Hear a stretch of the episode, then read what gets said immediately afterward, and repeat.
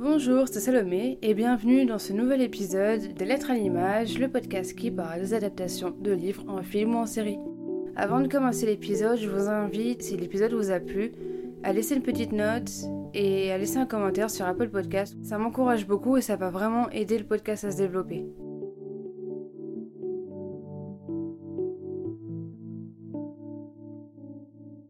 Qu'est-ce qui fait que tel ou tel film ou série est une bonne adaptation?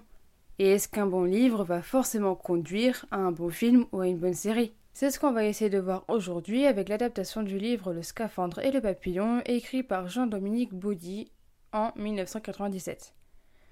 Le film est sorti en salle en mai 2007 et a été réalisé par Julian Schnabel et avec Mathieu Amalric dans le rôle principal. C'est l'histoire de Jean-Dominique Baudy, rédacteur en chef du magazine Elle, qui après un accident cérébral fut paralysé de la tête aux pieds et réduit à ne pouvoir communiquer avec l'extérieur qu'en clignant de l'œil gauche. Armé de patience et de courage et aidé d'une orthophoniste et d'une assistante d'édition, il dicta durant plusieurs semaines un livre devenu symbole de la résistance à la maladie et surtout à ce fameux locked-in syndrome. Concernant le livre, comme je vous l'ai dit, du coup, Jean-Dominique Bauzy a écrit cette autobiographie alors qu'il souffrait du locked-in syndrome, étant entièrement paralysé à l'exception de son œil gauche. Le texte va être composé dans sa tête et appris par cœur, et le matin, c'est avec l'œil gauche qu'il écrivait en dictant chaque lettre d'un battement de cils à une assistante qui récitait à voix haute un code alphabétique. C'est l'alphabet comme on le connaît, avec les mêmes lettres, mais juste les lettres ne sont pas classées dans le même ordre. Elles sont classées par ordre de fréquence d'utilisation. Par exemple, les premières lettres, au lieu d'être A, B, C, D, et vous connaissez la suite, c'est E, S, A, R, I, et ainsi de suite. Ces conditions d'écriture étaient connues des lecteurs et ont joué un grand rôle dans la popularité de ce best-seller. Le livre est composé de tout petits chapitres vraiment très courts. Chaque chapitre va détailler un aspect de son quotidien, comme par exemple le, bain, ou alors une réflexion qu'il peut avoir. Le livre est du coup très court, mais rien que ce texte-là a dû demander énormément de temps, vu la condition d'écriture. Le titre a une signification.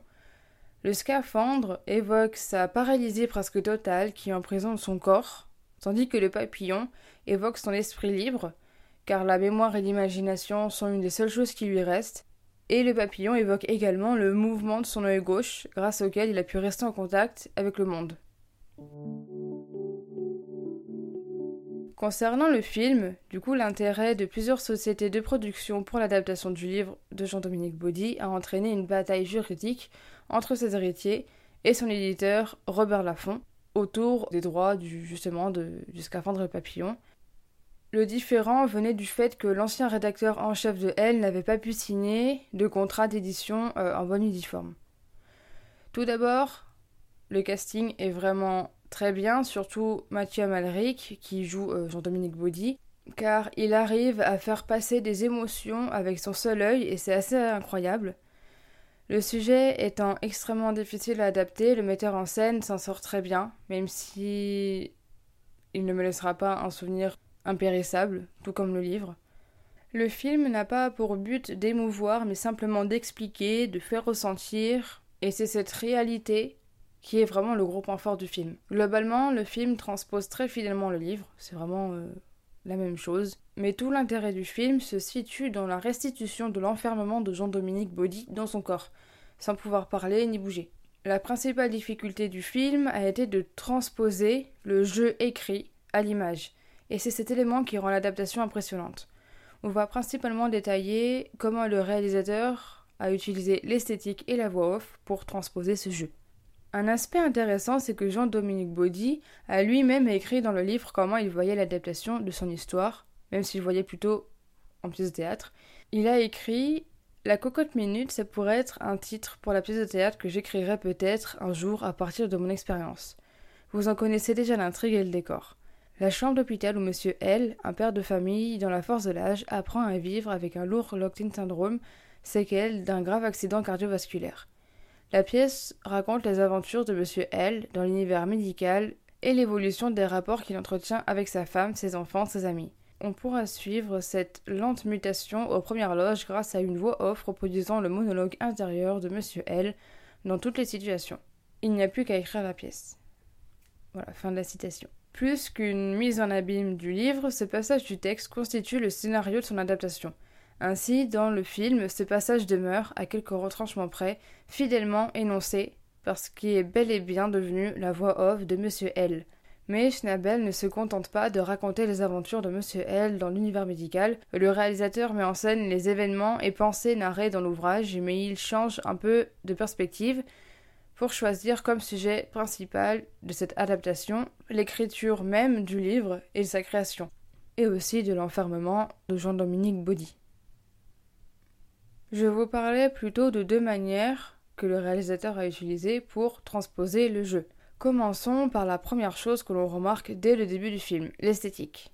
Pendant plus de 40 minutes, Schnabel décide d'emblée de mettre le spectateur littéralement à la place de Jean-Dominique grâce à l'emploi de la caméra subjective.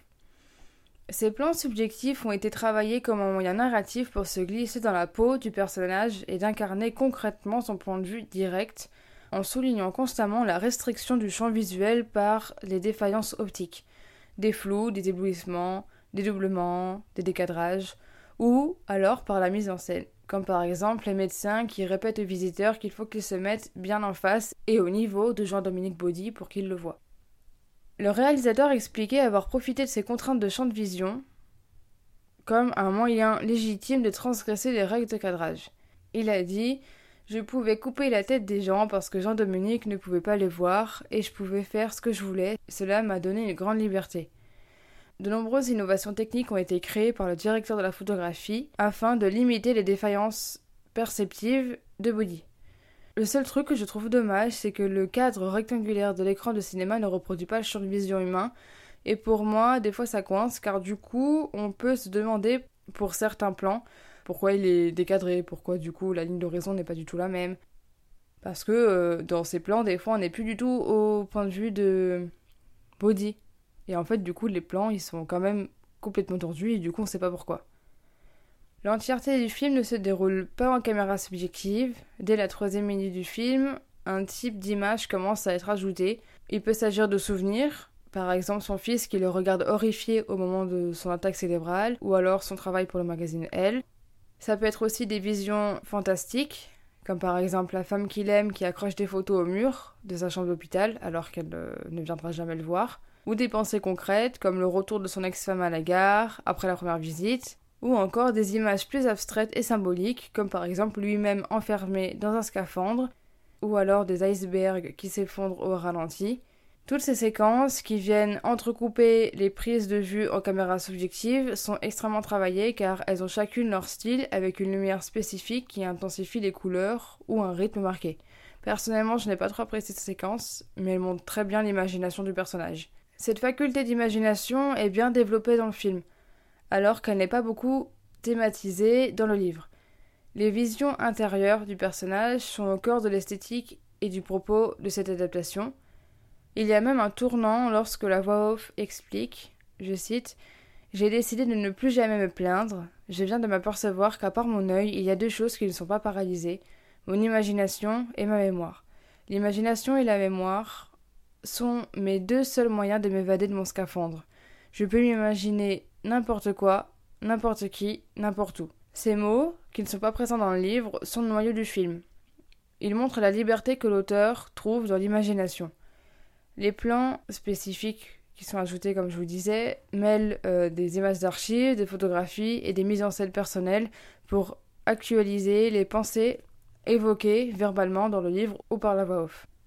Cette liberté d'imagination auquel se laisse aller Body reflète la liberté, mais pas seulement de l'écrivain, mais aussi du réalisateur. Il a dit que pour lui, en tant que réalisateur, c'était formidable de pouvoir faire tout ce qu'il voulait, et tout ce qu'il pouvait imaginer pouvait être inclus dans ce film. Devenait possible. Cette forme de déconstruction a structuré le film en le laissant la liberté de faire tout ce qu'il voulait.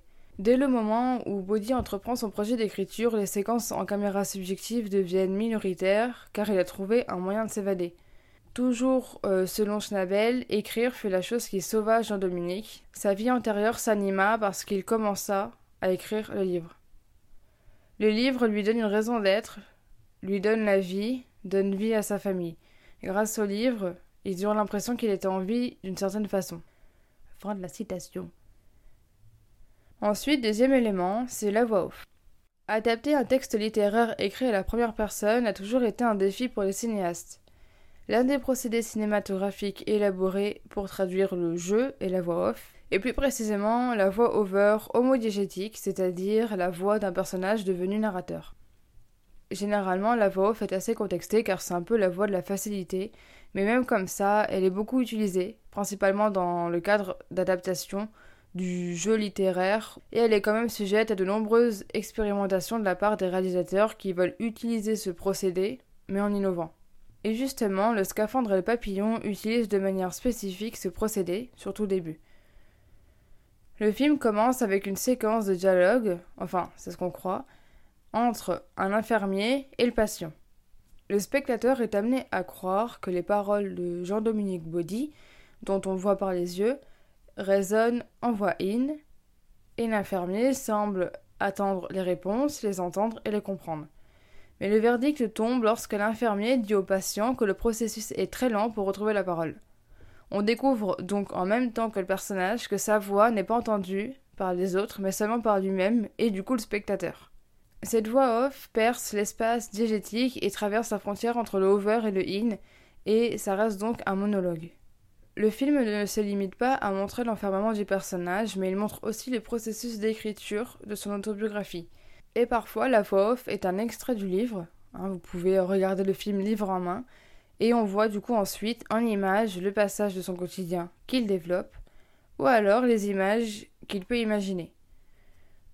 Prendre pour sujet du film l'écriture même du roman a ainsi permis à Schnabel de mener du coup une véritable expérimentation cinématographique de la voix off. Pour la voix off, Mathieu Amalric a enregistré une grande partie de son discours avec un casque dans une pièce attenante, en improvisant euh, ses répliques au gré de celles de ses partenaires qui, de fait, du coup, ne pouvaient pas l'entendre. La voix off permet au spectateur qui, comprenant être le seul à entendre cette voix, ça lui permet de partager l'enfermement du personnage et il ressent comme une contrainte les conditions du fait d'être spectateur car il est immobile, incapable d'intervenir ou de communiquer avec les personnages du film. L'expérience du spectateur impuissant semble ainsi fonctionner en miroir par rapport au locked-in syndrome vécu par Body, et du coup forcer le spectateur à une identification émotionnelle presque physique. Je ne vais pas vous faire de partie spoiler car ça ne s'y prête pas pour cette adaptation, étant donné déjà que c'est une histoire vraie, donc toutes les informations vous pouvez les avoir sur internet, et aussi parce qu'il n'y a pas beaucoup de suspense, il n'y a pas beaucoup d'action due à l'histoire. Il y a vraiment pas grand chose qui se passe, donc ce que je pourrais dire ici, c'est pas vraiment des révélations qui vont vous cacher l'histoire. Pour résumer, je trouve vraiment l'adaptation très bien. Ni le livre ni le film n'a été une révélation pour moi, je ne les ai pas trouvés poignants mais c'est parce que la manière dont le livre a été écrit et le film a été réalisé ne m'ont pas touché. Même si ça fonctionne hein, pour toutes les raisons que je vous ai dit, moi c'est pas une mise en scène ni un mode d'écriture qui me parle, mais, mais l'adaptation de ce livre est vraiment intéressant, non pas pour les changements qui ont pu être apportés, parce que c'est vraiment une transcription de ce qui a été écrit, mais, mais justement pour la manière dont l'histoire a été retranscrite en images. Merci d'avoir écouté l'épisode, j'espère qu'il vous aura plu. N'hésitez pas à me dire votre avis sur les adaptations dont j'ai parlé et à me recommander d'autres. N'hésitez pas non plus à vous abonner au podcast pour ne louper aucun épisode. A bientôt dans des lettres à l'image.